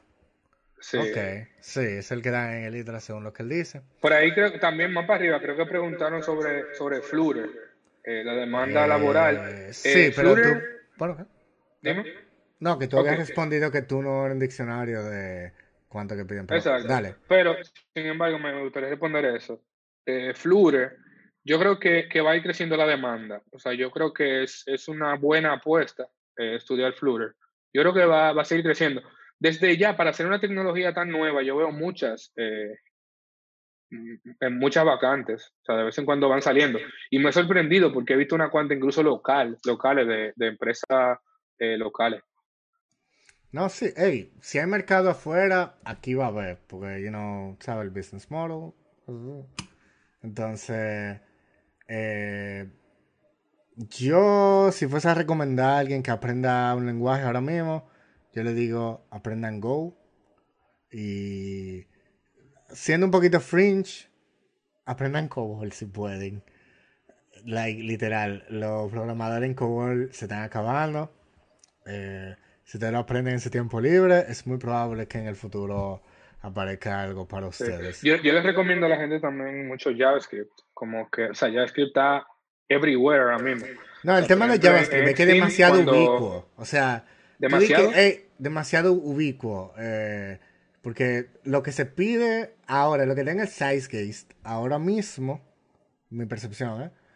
es JavaScript, pero con un framework específico. O sea, te van a pedir o que tú sepas React, o que tú sepas Angular, o que tú sepas el otro, no me acuerdo cómo que se llama, o que tú sepas... por favor, está Dani.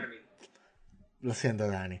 Entonces, o que tú sepas Vue, o que tú. Sí, es el punto. O sea, es precisamente el punto de, de, por qué yo lo, yo lo, recomiendo. Porque JavaScript está, está, en todos lados. O sea, independientemente de la, de la tecnología, de la librería, del, del environment, por ejemplo, eh, backend, bueno, tú tienes Node. Frontend, tú tienes 2500 eh, cosas. Tú tienes incluso mobile con React Native, etc. O sea, que realmente hay mucha, eh, mucha, mucha eh, ¿cómo se diría? Oportunidad eh, para el que maneja JavaScript. Sí, pero es como que, bueno, no, quizás estamos en una discusión medio bolsa, no sé, pero es como que JavaScript is a given.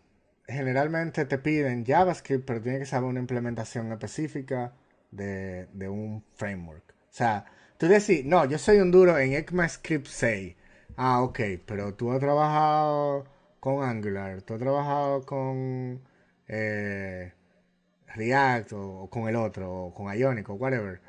You know, you know what I mean? Like, Claro, sí, tienes que aprender la curva de JavaScript, aprendizaje. definitivamente. Imagínate la, la curva de aprendizaje de alguien que viene de Java a Angular o a Vue o, o a algo así. No, sí, terrible. Entonces, tú sabes, entonces, por ejemplo, ¿qué, eh, qué es lo que yo eh, di- qué, es lo que yo veo cuando yo sugiero esto? La, o sea, yo estoy hablando del punto de vista de personas que van a iniciar, ¿entiendes? O sea, que aprendan JavaScript, eh, vanilla JavaScript, sin nada. Entonces, luego de, hay más eh, oportunidades, hay más vacantes porque hay más tecnología. Tú mismo lo mencionaste, está Angular, está Vue, está React, eh, hay muchísimas más, está Node, etcétera. Entonces, para el que ya sabe vanilla JavaScript, moverse, por ejemplo, a Node, solamente tiene que aprender lo, eh, cuestiones relacionadas al backend, Sí. HTTP, response, request, eh, cosas así, pero ya no tiene que invo- involucrarse mucho en el lenguaje, que es mi problema con Flutter. Lo he barajado tanto, lo quiero aprender, pero lo he barajado tanto porque es un lenguaje más. Yo dije, conchale, ¿por qué Android, por qué Google no hace un bridge o algo para que nosotros podamos programar Flutter con, con Kotlin? Que ya ellos lo acogieron en Android full.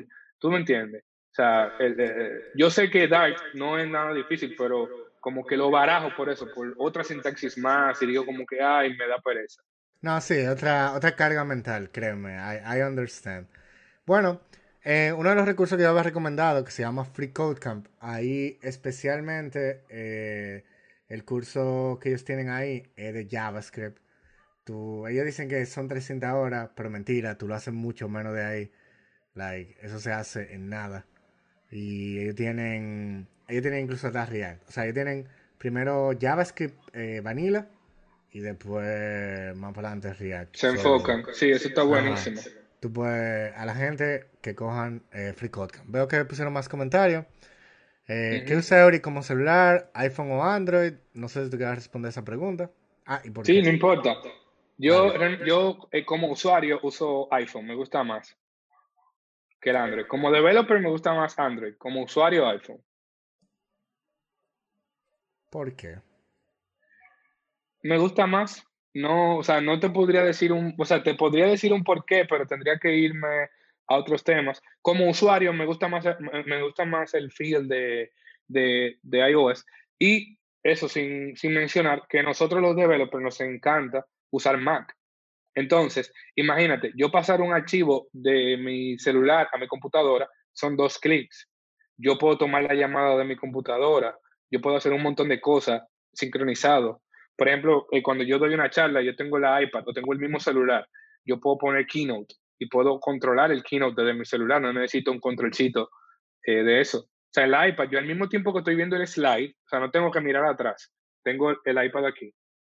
Al mismo tiempo puedo cambiar el slide porque Oh, wow. todo es Apple. Entonces, ese, short, ese ecosistema, yo sé que hay muchos haters de Apple eh, y sé que, ve- verdad, los productos son sobre, tienen sobreprecio en muchas ocasiones, pero a mí me, me gusta como usuario, me gusta Apple. Bueno, tienen un muy buen ecosistema la gente de Apple. Definitivamente, eso es cierto. O sea, tienen todo bien integrado. Eh, Raidel te pregunta que si tú recomendarías aprender Java en 2020. Ya te había respondido que tú recomendabas que la gente comenzara a aprender. Y ya te había dicho y no quisiste corregir que tú en verdad te gustó aprender Java. I don't know. eh, ¿Qué tienes Sí, que agregar a eso? Realmente, eh, mira, que- mira qué pasa. El programador, el que quiera aprender a programar Android debe, debe aprender Java. Si no lo ¿Y sabe, debe aprender Java porque no puedes hay comenzar con muchas. ¿no? aplicaciones. Sí, tú puedes, pero cuando te topes con una aplicación legacy, por ejemplo, ¿qué tú vas a hacer? ¿Me entiendes? O sea, hay un pero en el de mismo caso, yo mañana me pudiese topar con una aplicación Legacy en Fox Pro o Legacy Sí, pero tú como programador Android no te vas a topar con una aplicación legacy en Fox Pro. Lo más probable es que te tope con código Java o Kotlin, no fuera de ahí, si es que tú te vas a enfocar en Android. Es lo mismo que el caso de los programadores Swift. Es es muy, muy probable que un programador Swift se tope en algún punto con un código en Objective-C. Por ejemplo, cuando yo, yo, yo hice una vez un side project, una picota ahí con Swift, y eventualmente me tiraron un código Objective-C. Yo no tenía ni idea de Objective-C. Yo salía a camino por la lógica, lo que me decía la lógica. Ah, esto debe ser tal cosa. ¿Tú me entiendes? Me hubiera ido mejor si yo hubiera sabido el lenguaje en sí. Pero en fin, yo les recomiendo que comiencen con Kotlin y luego aprendan Java. ¿Por qué?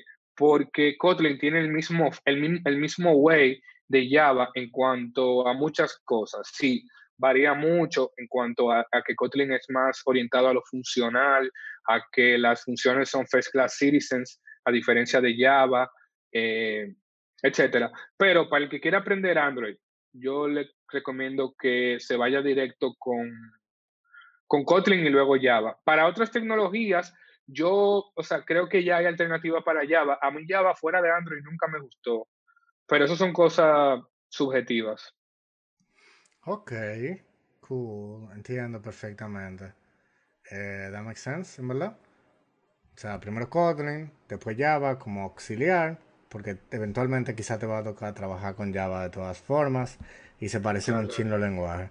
Ok, Dani dice, eh, viene aquí a hacer un pequeño, eh, un bragging ahí, Heavy, que tiene 5 años trabajando en JavaScript y cada vez que cambia de trabajo se enfoca en que sepas JavaScript y por lo menos conozcas algún framework eh, de JavaScript popular. o sea, y su consejo personal, con 5 años de experiencia, es que eh, se vuelvan duros en lo básico. That makes sense, I guess. Al final, todos los frameworks están hechos en no JavaScript. No, no, se metan muy en lleno con JavaScript, que se van a volver locos. No, sí. Yo una vez, como en el 2000, entre 2014 y 2016, creo que fue que pasó, la cantidad de framework de JavaScript como que estaban más ahí, eran tantos. Estaba Ember.js, estaba eh, Backbone, estaba el mismo Angular 1, estaba no sé cuánto. Y, la, la, abrumación era terrible, por eso yo solté JavaScript, en verdad. O sea, yo, yo me iba ahí por React inclusive en un punto. Y yo, de repente salió esta cosa de React, eh, ¿cómo que se llama? Que no es React Native. Redux. Redux, exacto. Y ahí yo dije, ¿sabes qué? Suelta eso. Yo, chao, cuídate, bye. Y me puse en otra vaina. Pero anyway. Y ya, creo que te va a ser la última pregunta. Pregunta Danny Félix. Que por cierto, él dio una charla que nosotros la tenemos aquí en Stream Developers Sorry, Rey Delto, ya la última pregunta es la de Danny Félix. Sí, Alexander, Knockout era otro framework cuando eso. Pregunta Danny Félix. ¿Qué es lo mejor que te ha enseñado el trabajar con comunidades? Eh, imagino comunidades de, programación. Yo sé que tú estás muy involucrado en tu comunidad, eh, de tu barrio, donde tú vives, de tu gente. Eh, pero imagino que se refiere a comunidades de programación puntualmente. Sí, mira, es, a mí me gusta ayudar, a mí me gusta, eh, me gusta ayudar a la gente en general, en, lo que yo pueda. Entonces, eh, las comunidades y todo lo que ofrece la plataforma de las comunidades, de reunir personas con un mismo interés, lo que sea, me, me ayuda a yo lograr ese objetivo de ayudar a la gente. Entonces creo que, que, eso, que eso es lo que ¿Cuál fue la pregunta? ¿Qué es lo que más me ha gustado? Lo que mejor que te ha enseñado. O bueno, lo mejor que me ha enseñado también es eso, que eh, esa colaboración eh, que hay aquí, muchas personas que están haciendo esto sin fines de lucro. Hay muchísima gente que mi hermano jura que a mí me pagan por la charla. Él jura y perjura que por cada charla que yo doy más. Como que... Sí, eh, la, gente, la gente jura que a mí me pagan por eso. Pero la verdad es que no, o sea, a mí no me, no me dan ni siquiera por ir a Egipto. O sea, Exteam me, me, dio, me pagó parte del vuelo y me pagó la estadía, pero fuera de ahí no es como que yo cobro por dar una charla. Exacto, tú ganaste lo mismo ese mes que todos los meses. Exacto. ¿Qué me, ¿qué me favoreció, por ejemplo? ¿Qué me favoreció? Bueno, yo estaba en otro país, ¿entiendes? Yo estaba ayudando, pero tuve oportunidad de visitar ese país. Entonces, eh, ¿qué, me, ¿qué, me, llevo de la comunidad, de la parte de, la, parte de la colaboración? Eh, sí, exacto, eso.